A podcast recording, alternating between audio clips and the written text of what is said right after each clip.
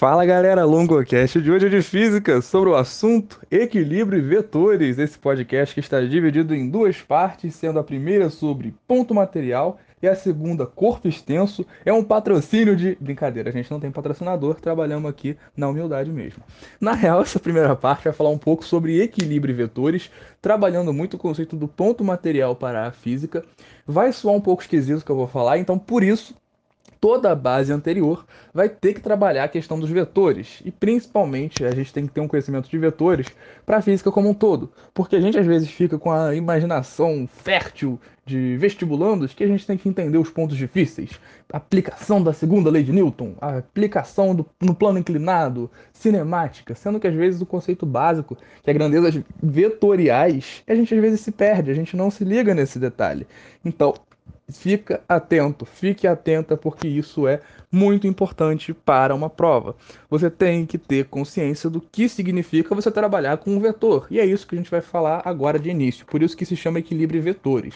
A gente vai trabalhar com equilíbrio na física a partir desse conceito, compreendendo que são vetores. Porque, de início, o que é um vetor? É um tipo de grandeza, digamos assim. É basicamente uma seta. Quem já viu meu malvado favorito sabe a piadinha agora, entendeu? Quem não assistiu, depois recomendo que procure no YouTube é, Vetor, meu malvado favorito. Vocês vão pegar a, a, a, a referência. A questão central é que pensa que a gente está trabalhando com uma forma de você medir uma grandeza. A gente tem grandezas escalares e tem grandezas vetoriais. Podemos fazer isso ficar mais simples? Claro que podemos. Traduzindo dessa linguagem mais científica, grandezas escalares são grandezas, digamos, unidimensionais. Você só vai ter uma característica, enquanto grandezas vetoriais vão ter três características fundamentais. Qual é a característica das grandezas escalares? Um valor, um módulo. Um exemplo muito clássico para a gente poder entender isso melhor: a, o, massa. A massa é uma grandeza escalar. Qual é a minha massa? Eu devo estar pesando por volta dos 120 quilos. Brincadeira. Eu pesava antes da pandemia cerca de 60 e pouco, mas a gente ficando em casa às vezes acaba passando um pouco da cota. Devo estar nessa margem, já que há meses eu não, não sei o que é uma balança. Então, brincadeiras à parte, a minha massa é medida em quilogramas. No caso, quilogramas é uma forma de você medir gramas, esse quilo representa 10 ao cubo. Isso são coisas básicas, eu sei, mas é bom a gente comentar, porque o quilograma é uma intensidade praticamente. É o módulo, é o valor da minha massa. Quanto de massa eu tenho? Por exemplo, 70 quilos. Chutando aí um pouquinho para cima, talvez não tão para cima assim, 70 quilos. Puxa vida, 70 quilos. Sim, 70 quilos. O que, eu tenho que fazer com isso? Um regime? Não, estou no meu peso bacana. Acredito eu. É claro que algumas coisas, tipo o espelho, dizem que não, mas enfim. É, brincadeiras à parte, a gente não consegue tirar muitas outras informações disso. Eu não preciso de outros detalhes para entender que 70 quilos é, uma, é um valor de massa. Agora, se eu falasse qual é o meu peso dentro da abordagem física, é claro, até porque peso a gente fala no cotidiano, que meu peso seria 70 quilos. Mas na abordagem física, o meu peso seria outra história, porque o peso, lembra, você calcula o peso com a segunda lei de Newton, é claro, multiplicando pela aceleração da gravidade. Aproximando para 10 metros por segundo, o que isso vai significar? O peso vai ser em newtons. O newton é a unidade de medida do peso, fisicamente falando, porque o peso é uma força e toda a força é uma grandeza vetorial. Opa, grandeza vetorial significa que ela é diferente de uma grandeza escalar. Logo, o que eu vou precisar saber para considerar essa grandeza escalar? Quer dizer, vetorial, que não é escalar, obviamente. É como se eu acrescentasse informações a ela. No meu caso, 10 metros por segundo vezes 70, que é a massa, massa vezes aceleração, igual a força. Nesse caso, força-peso vai ser 700 newtons. Caramba, precisa de um regime longo. 700 é 700 newtons. 700 newtons seria o meu peso. Mas está muito incompleto. Se a gente precisasse, por exemplo, de uma observação mais, digamos, minuciosa, para eu saber que esse meu peso aponta para uma direção, por exemplo, eu já pressuponho que por ser peso, por ser uma força, ele tem uma direção. E aí a gente entende as outras duas características que faltam para uma grandeza vetorial, que a grandeza vetorial, além da característica de valor que a gente vai chamar de módulo ou intensidade, que é o número que representa esse vetor, a gente também tem as características direção e sentido. Qual é a direção do meu peso? A direção do meu peso é vertical. E qual é o sentido? Para baixo. É claro que tendo como referencial, né, digamos assim, a, a superfície da nossa Terra não plana, obviamente. Então se liga nisso daí que é muito importante. Você tem em mente esses conceitos para poder partir para qualquer questão de física que envolva força, desde força eletromagnética até qualquer tipo de força. Eu tô falando sério. Ter esse conhecimento de vetor é basal, é basal. Muito importante mesmo. Então se liga. Qual é a característica de a grandeza escalar? Ter um valor, ter um módulo, ter uma intensidade. Todos são sinônimos. 70 quilos. Qual é a característica da grandeza vetorial? Ter essas três características: direção, sentido e intensidade, ou valor ou módulo. No caso do peso, o que seria 70 kg em massa, quando eu transformo isso em peso, acrescentando a aceleração da gravidade, eu tenho um peso na direção vertical, no sentido para baixo e de intensidade 700 newtons. Bom, eu falei, falei, falei, seis minutos aqui falando sobre vetores, mas para que isso vai ser útil entendendo o tal do equilíbrio, que é muito importante sim para os vestibulares? Bom, o que, que significa condição de equilíbrio? A gente extrai esse conceito de equilíbrio quase que da primeira lei de Newton. Sim, aquela questão lá da inércia, mas a gente vai abordar isso no outro podcast à parte, que é esse agora que a gente está falando, no caso o equilíbrio, porque a primeira lei de Newton já foi abordada lá no podcast de leis de Newton. Fica aí a recomendação, inclusive. Não tem card porque não é YouTube, mas enfim, se eu pudesse eu deixava aqui para ser mais fácil. A questão é que o equilíbrio, a gente pega dessa lei da inércia porque vai trabalhar exatamente com isso. Se um corpo não sofre nenhuma aceleração, a gente consegue considerá-lo que ele está em equilíbrio. Pera, longo. Então, não existe equilíbrio na Terra. Exatamente, meus parabéns, você pegou a pegadinha. A gente não diz que não existe aceleração, mas que, digamos, a resultante de todas as forças é zero. Ou seja, a aceleração resultante. A gente não vai ter uma aceleração sendo exercida de modo a que ele ganhe velocidade. Ele pode sim estar sob a ação de outras forças. Mas o importante para a gente trabalhar com equilíbrio, e eu sei que essa parte fica um pouco mais abstrata, mas a gente vai entender isso um pouco melhor, é que ele não vai apresentar o que? Uma força resultante diferente de zero. Ou seja, se eu não tenho uma força resultante diferente de zero, eu não tenho uma aceleração. É por isso que a gente diz que o corpo em equilíbrio não possui aceleração. Até pode haver alguma aceleração agindo sobre ele, mas a resultante de todas essas forças que atuam sobre ele tem que ser nula, tem que ser igual a zero. Então, por exemplo, se eu estou parado em pé, eu tenho a força peso para baixo e eu tenho uma força normal para cima. Se eu estou parado em pé, parado, pensa, parado. Se eu estou parado, eu não estou em movimento. Se eu não estou em movimento, eu não estou acelerando e nem, digamos, desacelerando. A força peso minha para baixo é 700 newtons. A força normal que o solo exerce sobre mim, que é a força de reação, terceira lei de Newton, sei que isso é importante ter essas leis em mente, ação e reação é um par importante essa ação aí, essa força que o Sol exerce sobre mim, a superfície, que é chamada de força normal por conta disso, para cima, o que, que significa? Significa que eu estou em repouso, eu estou em equilíbrio. Mas muita atenção, a condição de equilíbrio não predispõe que eu esteja em repouso. Agora tudo ficou bagunçado. Não ficou. Se liga. Se eu tivesse me movimentando com uma velocidade constante, eu estou me movimentando com uma velocidade constante. E segundo a primeira lei de Newton, se eu estiver num sistema isolado e estiver com uma velocidade constante, eu também estou na lei da inércia. Por quê? Se, eu, se o corpo, lembra do Newton, se o corpo estiver parado, se estiver em repouso ou em movimento retilíneo é, uniforme, significa que ele não tem nenhuma aceleração agindo sobre ele, ele tende a permanecer assim até que alguma força externa atue. Nesse caso, a gente está falando de equilíbrio, então não tem força externa atuando. Mas eu sei que isso daí foi um extra que a gente puxou para poder compreender melhor o equilíbrio do ponto material nas questões vestibulares. Porque, de modo geral, o equilíbrio do ponto material no vestibular vai trabalhar com algum ponto ou com algum bloco, algum objeto que a gente vai trabalhar como sendo algo fixo, algo estático, algo estável. Esse ponto material para os vestibulares, de modo geral, vai ser algum bloco, algum ponto, alguma coisa pequena. A gente tem que lembrar disso. Pequena, por isso que o outro é o corpo extenso, a gente vai chegar lá depois ainda. É um caminho, beleza? É um processo. E esse corpo pequeno, esse objeto que a gente está trabalhando agora, ele vai estar, de maneira geral, parado, em repouso. Até porque é mais fácil para uma prova fazer essa representação assim dele parado, né? Não tem como você colocar ali na prova impressa do Enem um vídeo para ser exibido. Não rola. Então, né? Vamos ter essa questão aí.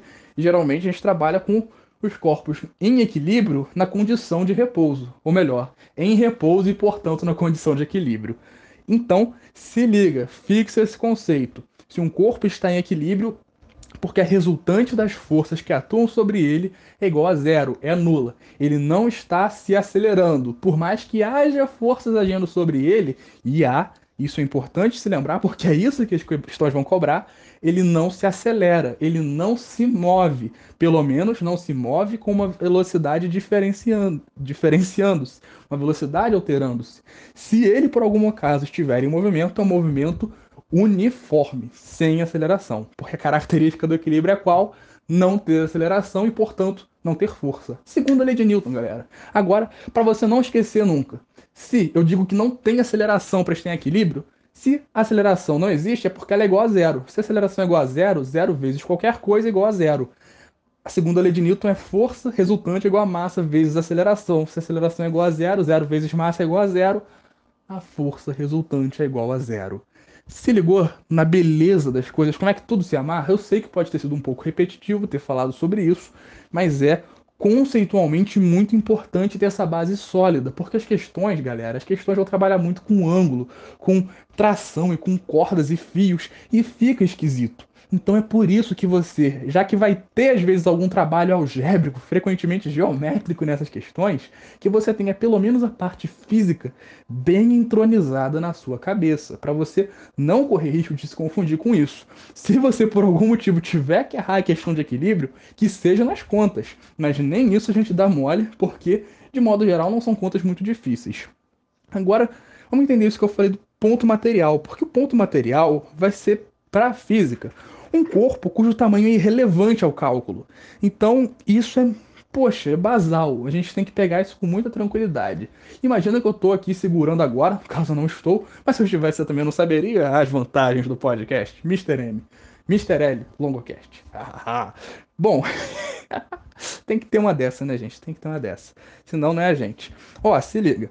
Se eu tivesse com uma bolinha de gude aqui segurando-a em minhas mãos, eu tô segurando uma bolinha de gude.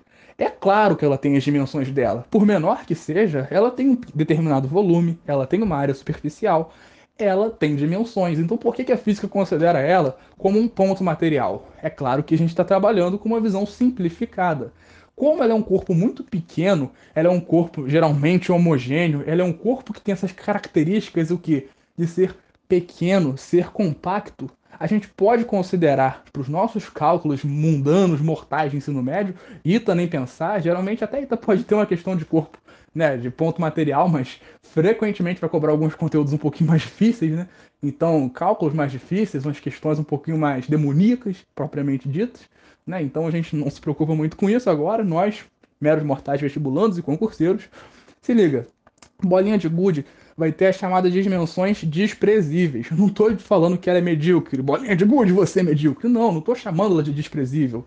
Entende? Eu estaria fazendo isso se eu chamasse a bolinha de gude de Bolsonaro. Não, eu não estou ofendendo a bolinha de gude. Eu estou dizendo que as dimensões dela são muito pequenas e, portanto, irrelevantes. Se as dimensões são irrelevantes, você vai levá-las em conta para o cálculo? Obviamente que não. Se as dimensões não entram para o cálculo, o que isso vai significar? Vai significar o seguinte: a resultante das forças por estarmos trabalhando com equilíbrio, sobre esse ponto vai ser nula. E o que, que eu quero dizer com esse ponto? Imagina que no vestibular ele bota uma esfera, uma esfera, uma esfera que está presa em duas paredes por duas cordas e a ela está amarrado um peso ainda para baixo. Caramba, questãozinha difícil, hein? Questãozinha complicada. Não, nem tanto. Na realidade, o que, que você vai ter que observar para resolver uma questão como essa? observar o seguinte: ignora as dimensões dessa bola. Ignora as dimensões. Se o volume dessa bola é 3 metros cúbicos, não vai fazer diferença. O que, que você tem que levar em consideração? Eu sei que 3 metros cúbicos é uma coisa considerável, mas enfim, estamos trabalhando com ponto material, beleza? É, o que eu quero dizer de dimensões irrelevantes é que você não leva elas para o cálculo.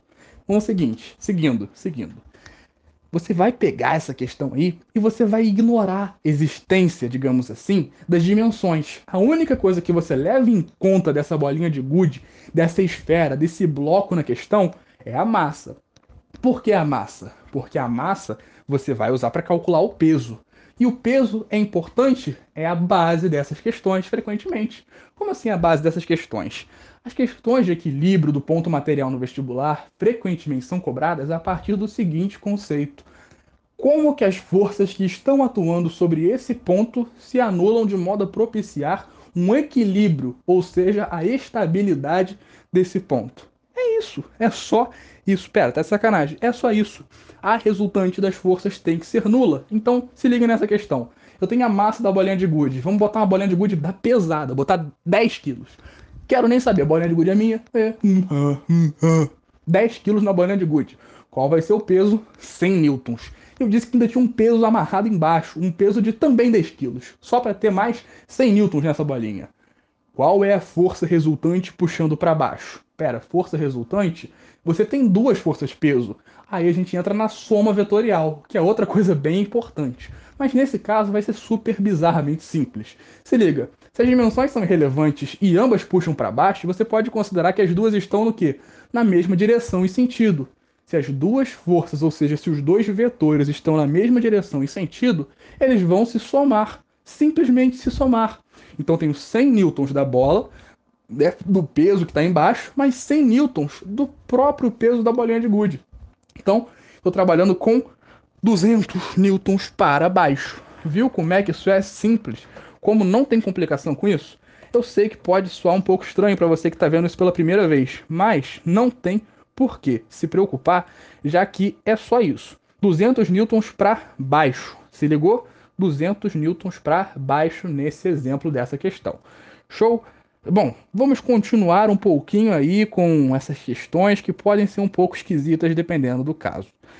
Como que a gente vai trabalhar com as outras forças que estão atuando sobre essa bolinha, por exemplo? a gente pode ter, como eu falei, duas cordas segurando ela em paredes. Geralmente a gente trabalha com um teto e uma parede lateral. Por que, que eu vou botar um teto na parede lateral? Porque eu quis. A questão aqui é minha, eu tô com essa liberdade. Com licença. Sacanagem, sacanagem.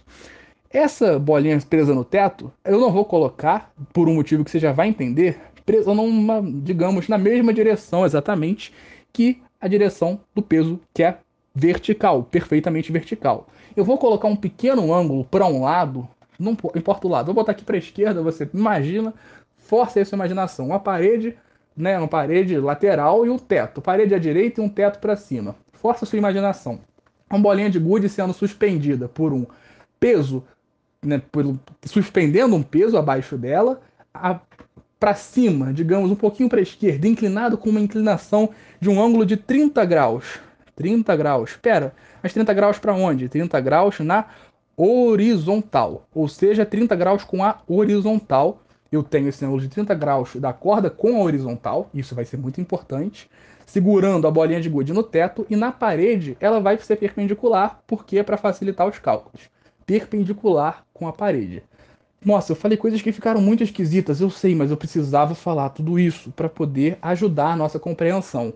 Eu sei que o estudo do equilíbrio é um estudo fortemente visual, mas eu trabalho com podcast e a gente tem que ajudar, porque é o nosso propósito. Então, faz esse esforcinho de visualizar na sua mente, porque eu sei que você consegue. Você pode. Eu não sou coach, eu odeio coach, e a gente é anti-coach aqui no LongoCast, mas eu sei que você pode fazer isso porque né, é uma parada mais simples. Então a gente não vai também exigir muito de você. Não tem que mudar mindset nenhum. Mindset de. É, como é que é o nome? Chico Rodrigues é dinheiro. Então, se ligue porque. Ó, imaginou a cena, imaginou. Ângulo de 30 graus com a horizontal, a outra, para o outro lado na parede da bolinha de gude, presa perpendicularmente e um peso para baixo. Você tem três. Como assim, três? Três frentes de força atuando. Pera, como assim frentes de força? Três direções de força, três sentidos de força. Uma é horizontal para a direita. Eu tenho a força peso que se somou, né, as forças pesos que se somaram para baixo. E ainda tenho essa outra força de tração na diagonal para cima. Pô, longo, aí você me quebra. Não quebramos, não. Se liga no como que isso é fácil, no como é bizarramente fácil essa matéria. A gente tem duas formas de resolver essa questão, duas formas de solucionar esse problema, duas formas de transformar isso que pode parecer uma situação muito esquisita e incalculável, já que você só tem os pesos, para descobrir as trações. Por exemplo, a gente pode fazer pela regra do triângulo retângulo ou pela regra da decomposição vetorial. Eu vou falar primeiro da decomposição vetorial, porque eu curto um pouco mais a decomposição vetorial, e foi essa, digamos, forma que o professor, né, que me deu a aula de, digamos, de equilíbrio, focou mais nas explicações dele. Então eu tenho um pouco mais de bagagem e embasamento para poder falar isso. Já a regra do triângulo foi um pouco mais brevemente abordada, eu vou falar também, obviamente, faço minhas pesquisas por fora, mas a gente se preocupa com fontes, diferentemente de certos youtubers aí que vêm sendo perseguidos na internet. Eu não estou aqui criticando e nem defendendo, galera. Eu só estou fazendo uma piadoca com isso. É claro que com medo de ser cancelado pelos seguidores do Longocast. Brincadeiras à parte, a gente está fazendo essa piadoca aí. Não sintam a ofensa para as pessoas aí. Se você gosta, se você não gosta, foi só uma piada, ok? Vamos pela regra da decomposição vetorial. Como que funciona essa regra da decomposição vetorial? Se liga no nome que o nome diz tudo. Nomes autoexplicativos, eu amo nomes autoexplicativos. Decompor vetores significa você pegar o vetor e meio que abrir o vetor. Como assim abrir um vetor? Pensa, a minha força de tração naquela corda que liga a bolinha de gude ao teto é uma força de tração que está atuando o que? Na diagonal, se ela atua na diagonal, eu posso pegar esse ângulo e utilizar esse ângulo para decompor esse vetor em horizontal e vertical. Longo não fez o menor sentido. Pensa comigo, pensa direitinho. Você tem como projetar, por exemplo, uma imagem se você tiver uma lâmpada, um objeto e uma superfície na qual você vai projetar. Pega esse conceito da lâmpada, do objeto da parede e aplica para um vetor, aplica para algum elemento geométrico.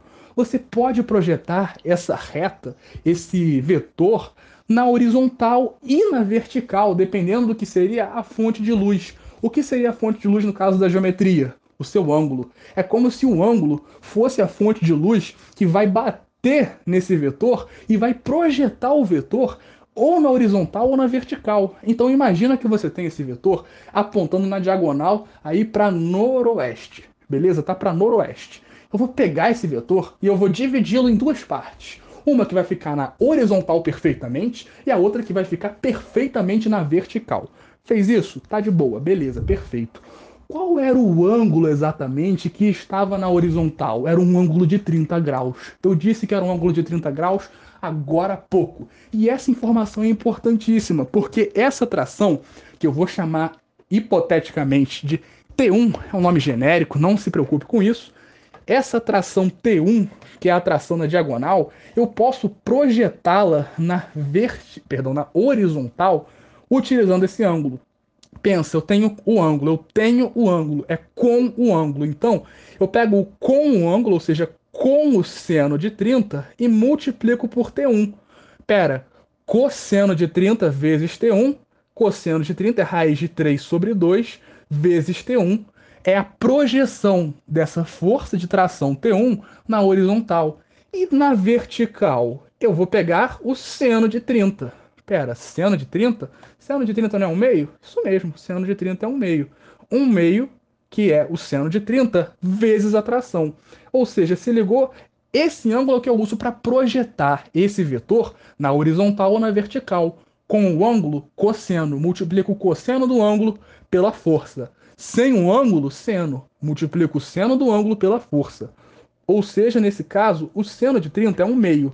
Tá longo, agora você projetou a tração T1 na horizontal e na vertical.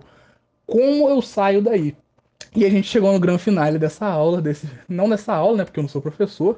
Sempre gosto de relembrar que eu não sou formado em área nenhuma, na verdade. Eu tô aqui para ajudar. Monitorias por podcast é o outro nome que a gente usa para o Longocast. Então, só lembrando, mas enfim, de qualquer modo, você vai igualar as forças que estão atuando em sentidos opostos. Por que eu igualo? E aí vem o grande finale. Se as forças se anulam, afinal a resultante de todas as forças é nula, é porque a força para cima é igual à força para baixo. E a força para a esquerda é igual à força para a direita. Lembra do que eu falei quando eu estava em pé aqui? Peso meu é igual à força normal. 700 quilos, 700 quilos, perdão, 700 newtons aqui que o meu corpo exerce para baixo é o mesmo que o solo que a superfície exerce sobre mim. Nesse caso, a força para cima é igual a força para baixo. A força peso somada da bolinha de gude com o peso que está nela é de 200 newtons. Se eu tenho 200 newtons para baixo, eu tenho que ter exatamente os mesmos 200 newtons para cima. Mas quanto eu tenho para cima? Eu tenho T1 vezes o seno de 30. Seno de 30 é 1 meio, então eu tenho 1 meio de T1. Igualo o 200 a esse 1 meio de T1 e eu encontro a tração da corda 1. A tração da corda 1 vai ser 200 igual a 1 meio vezes T1. Multiplicando o 2, ou seja, passando ele para o outro lado, eu tenho que T1 é igual a 400 newtons. Uau, Longo, você explicou. Sim, mas a gente não acabou a questão. Para a gente poder terminar, lembra do que eu falei. A gente queria encontrar as duas trações, ainda faltou encontrar a tração de um fio. Qual fio longo? O que estava na horizontal, aquele fio que liga a bolinha de gude à parede. Então se liga, esse fio na horizontal vai trabalhar com o mesmo conceito da, da vertical para cima e para baixo. Nesse caso, eu vou chamar essa tração horizontal de T2 e eu vou dizer, ela está para a direita. Qual é a outra força que vai contrabalancear ela? A que está para a esquerda. Então se liga, é, eu tenho a projeção do, do, da tração T1 na horizontal, que é cosseno de 30, porque é com o ângulo de 30 graus, ou seja, raiz de 3 sobre 2, vezes T1. Quanto é T1? 400 newtons. Isso tem que ser igual à tração T2.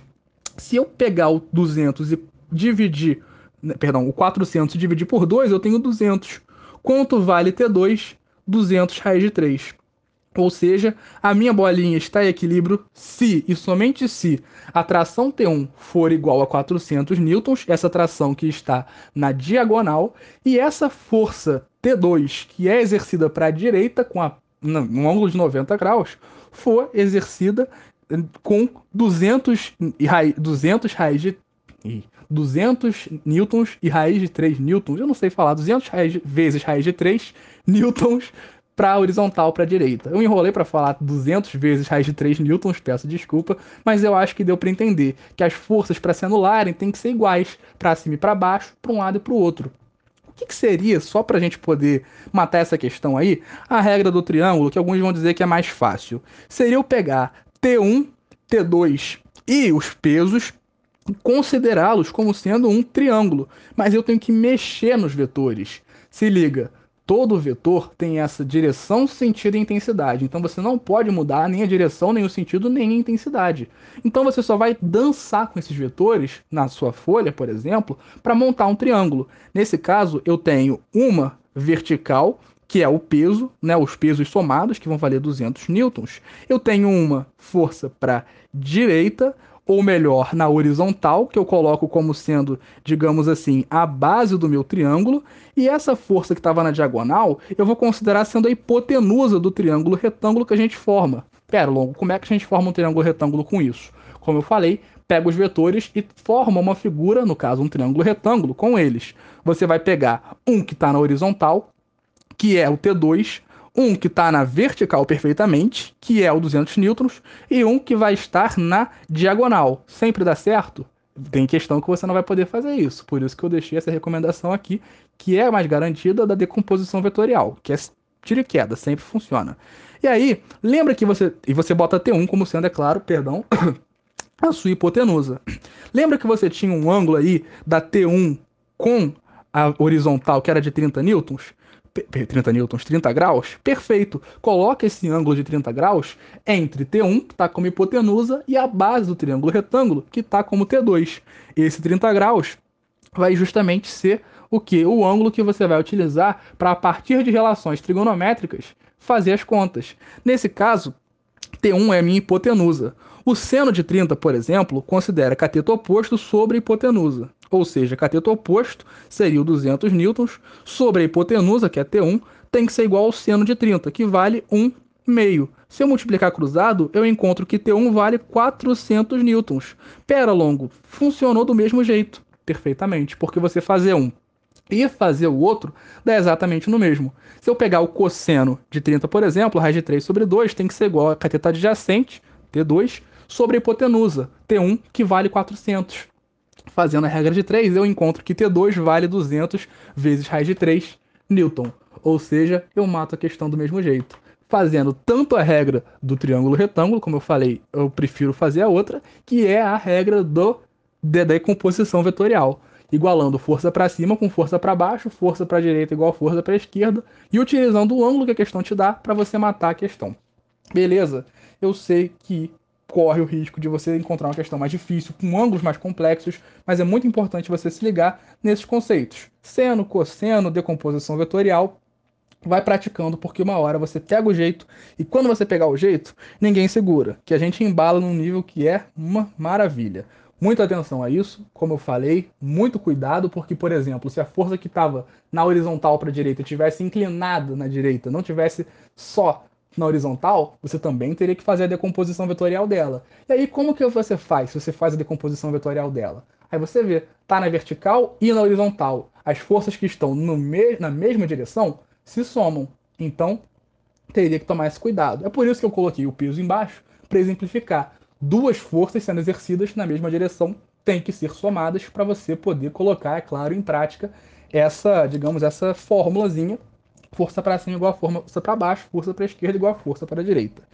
Então, espero que você tenha curtido esse podcast. Se for com alguma dúvida ou dificuldade, é só entrar em contato conosco pelas redes sociais do Longocast. Do mais, o nosso muito obrigado e até a próxima. Valeu!